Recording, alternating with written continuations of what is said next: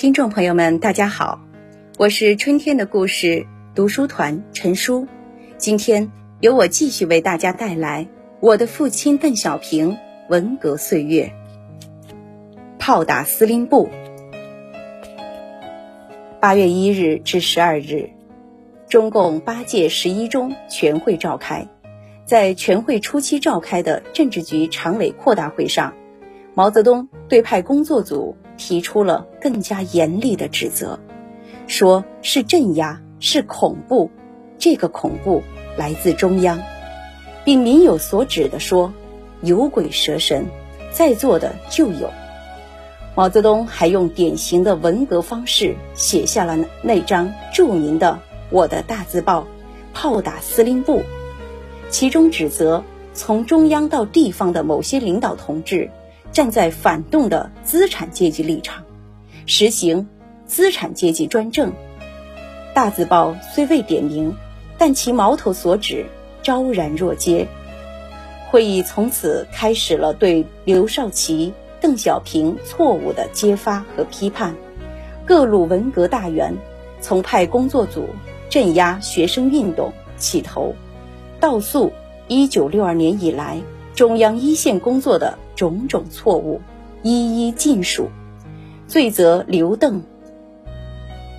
期间，毛泽东讲话，指责刘邓镇压学生运动是方向问题，是路线问题，是错误路线。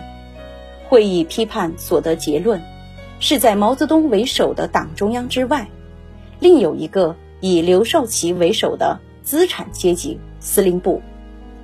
全会的最后，根据毛泽东的提议，临时增加一项议程，改选了中央政治局及政治局常委，刘少奇由原来的第二位降到第八位，邓小平虽由原来的第七位变为第六位，但实际地位下降，而林彪则扶摇直上，排位升至第二，成为唯一的党中央的副主席。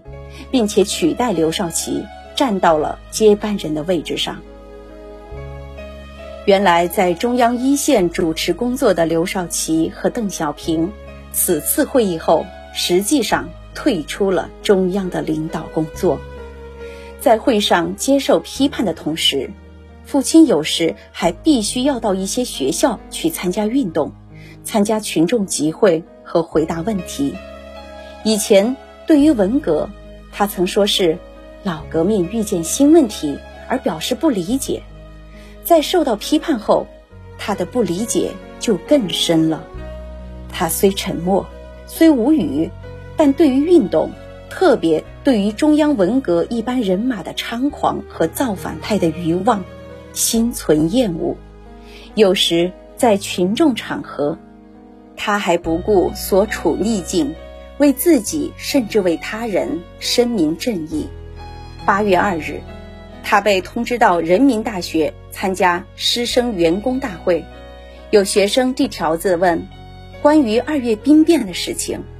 明知此事是有人蓄意造谣，加罪贺龙元帅的一个阴谋，明知在场的有陈伯达等中央文革朱大元，他还是直言回答：已经查过了。没有这回事，并说：“告诉你们，我们的军队彭真调不动，我也调不动。”从这仅有的几句辩词中，完全可以体会到他当时心中的愤懑。他想为他的老同志、老战友辩解，但这时的他已是人微言轻，有口难辩了。十一中全会结束后，毛泽东决定。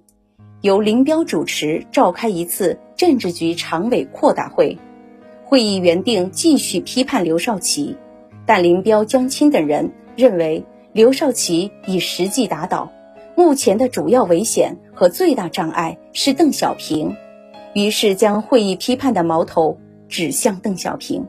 他们不但刻意组织人员批邓，林彪还亲自出马，将邓的问题说成是敌我矛盾。父亲在会上受到不公正的，甚至是污蔑性的批判，心里一定是不平静的。回家后，他虽什么也没说，却夜不能寐。母亲看见他卧室的灯深夜不熄，便去问他：“三点多了，怎么还没睡？”父亲告诉母亲：“今天晚上开会，已经从批刘少奇转向给我提意见了。”母亲问：“谁批你？”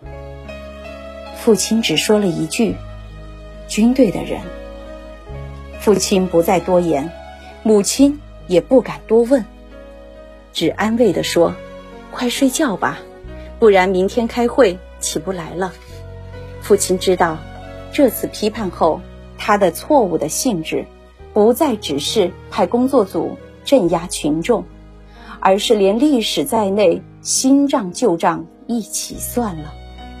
会后，父亲被迫停止了工作。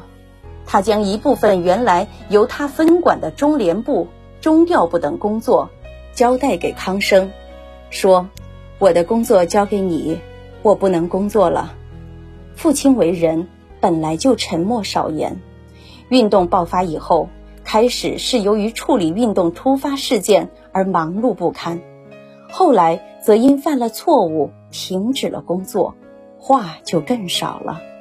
此时。父亲参加的会议和活动越来越少，在家里也只是看一些送来的文件。中央的工作虽不管了，但对于家里的孩子们，父亲却管得很严。我们几个孩子在各自的大中学校里参加运动，一直都很少回家。批判工作组以后，我们虽然知道在此问题上父亲犯了错误。但对于他所面对的真实处境，并不了解，仍各自忙于运动。八月初，一些中学红卫兵贴出“老子英雄儿好汉，老子反动儿混蛋”，基本如此的对联，立即掀起了一场关于血统论的大辩论。我所在的红卫兵组织持支持对联的立场，但大姐邓玲所在的。中央美术学院红卫兵组织则持反对态度。记得那时，各红卫兵组织为辩论对联，昼夜奔忙于各学校的辩论会场。刚刚吵吵闹闹的在音乐学院辩论完毕，各路队伍又转移到美术学院。由于观点不同，我和大姐两人几乎对立起来。那时夜已很深。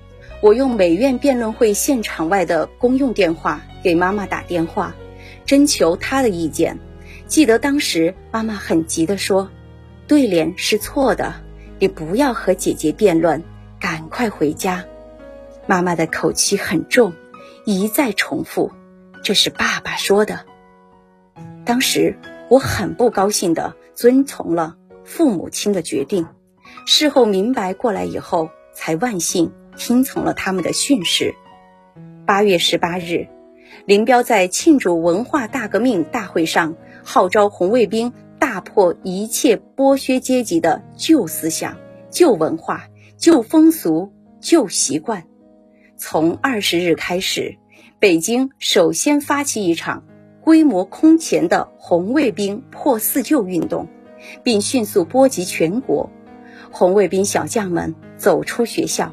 杀向社会，整个社会顿时为红色恐怖所笼罩。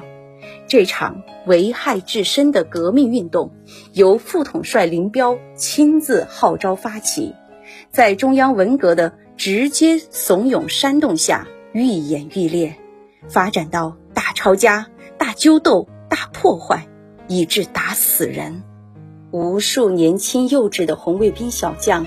为了捍卫毛主席革命路线，盲目而又狂热地卷入了这场疯狂的革命运动。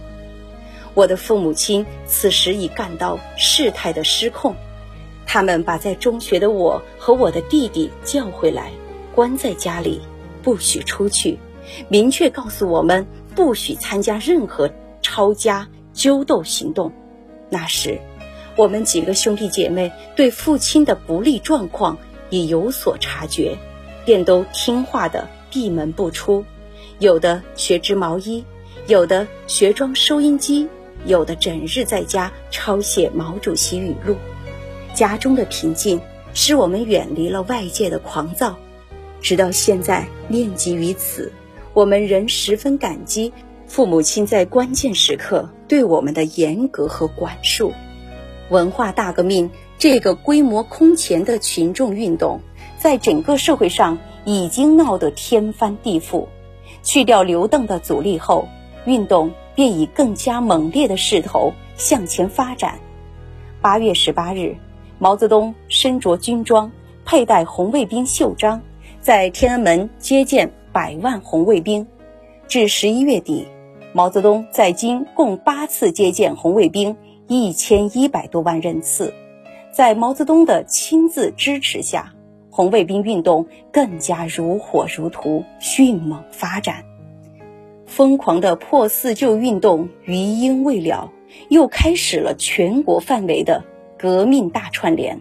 在毛泽东的号召下，红卫兵小将身着实心的旧军装，乘着免费的火车、汽车。开始了数以千万人次计的全国范围大串联运动的狂飙，开始冲击社会的各个角落，造反的烈焰燃遍神州大地，造反运动从学校波及全社会，造成了社会秩序的破坏，对工农业及各行业产生了巨大的冲击，引发了广大干部群众的不满和抵制，社会的混乱和矛盾。进一步加深，同时，由于各红卫兵组织的认识和观点不同，产生了严重的派别分化，各派各组织之间不断进行激烈的辩论和明争明斗。运动至此，中国这片广袤的大地沸沸腾腾，真正达到了革命预言家天下大乱的理想境界。